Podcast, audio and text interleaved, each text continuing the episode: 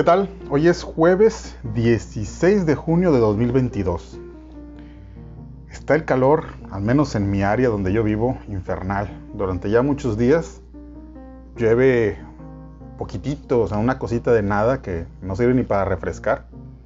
Y los siguientes días están inmensamente calurosos.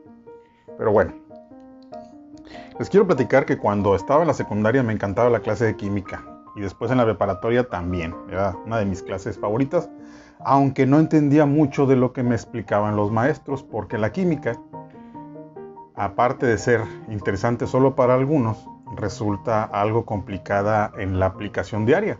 A menos que te vayas a dedicar eventualmente a una carrera que sí la vas a necesitar, pues podría parecer al principio como que es una, eh, una asignatura que no va a servir para la vida cotidiana. Eso es únicamente el enfoque que se le da en la educación. Tengo varios recuerdos en la secundaria de accidentes que fueron prevenibles si tan solo se hubieran seguido las medidas de seguridad. Y en la preparatoria recuerdo muy bien un experimento que nos encargaron hacer con eh, baterías, o sea, las pilas. Había que abrirlas y sacar el zinc que contenían y una serie de elementos, combinarlos todos para en una botella colocar un globo y este se iba a inflar. Sabíamos que eso iba a pasar porque nos decía el maestro que eso iba a pasar, pero no teníamos idea clara de, los porqués. Al menos mis propios compañeros que más sabían de química también veían los experimentos únicamente como una forma de entretenernos, no, no una aplicación práctica. Resultaba que el, que el zinc no nos fue fácil de conseguir y supongo que a quien se le ocurrió el experimento precisamente pidió el zinc por ser un elemento difícil de conseguir y que el resultado no fuera catastrófico. Sin embargo, leyendo la tabla periódica, nos dimos cuenta, mis compañeros de equipo y yo, que justo al lado del zinc había otro elemento que era mucho más fácil de conseguir, que teníamos en abundancia. Se trata del aluminio. Total que hicimos el experimento pensando que eh, iba a funcionar de la misma manera.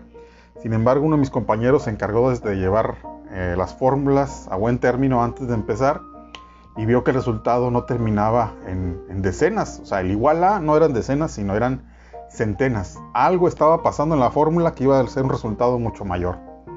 Nos prevenimos, hicimos el experimento en medio del patio de casa de mis papás. Y cuando mezclamos elementos, hicimos lo correcto en alejarnos corriendo, porque fue una gran explosión aquello. Tremenda. Con decirles que uno de los elementos que contenía esta fórmula consistía en ácido muriático. Pero en fin, Hablando de química, ¿qué pasaría si todos los elementos de la tabla periódica entraran en contacto al mismo tiempo?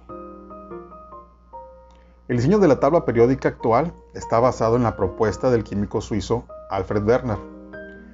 Surgió debido a la observación experimental de cada una de las propiedades de los elementos conocidos. Así, están ordenados de acuerdo con dos criterios, el número atómico y la distribución de sus electrones en los niveles de energía. De esta manera, es posible conocer la periodicidad o cualidad que se repite con frecuencia en determinados intervalos de sus propiedades físicas y químicas. Suponiendo que todos los elementos se mezclaran en una cámara bajo condiciones ambientales, digamos una temperatura alrededor de los 21 grados centígrados, y la presión de una atmósfera.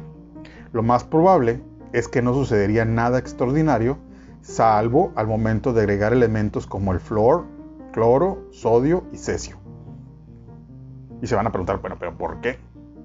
Pues el flor tiene la característica de combinarse de manera rápida y violenta con otros compuestos, que reaccionarían liberando grandes cantidades de calor a una velocidad muy rápida, con lo que se desencadenaría una explosión. Por otro lado, al entrar en contacto el cloro y el sodio, provocan una fuerte respuesta química para crear cloruro de sodio, estas serían las reacciones violentas.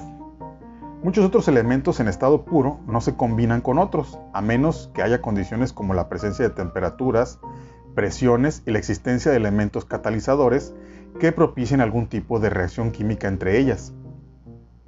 También existen los gases nobles, como el neón, el helio, el argón, el criptón, el xenón y el radón, que es muy difícil que reaccionen con otros elementos, por lo que ni siquiera en condiciones de alta temperatura o muy alta presión podrían actuar con los demás.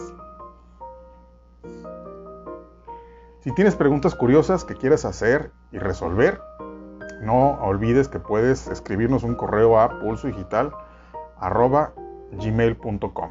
También síguenos en las redes sociales diferentes como TikTok o Twitter. Esperamos tus comentarios y espero que te haya gustado.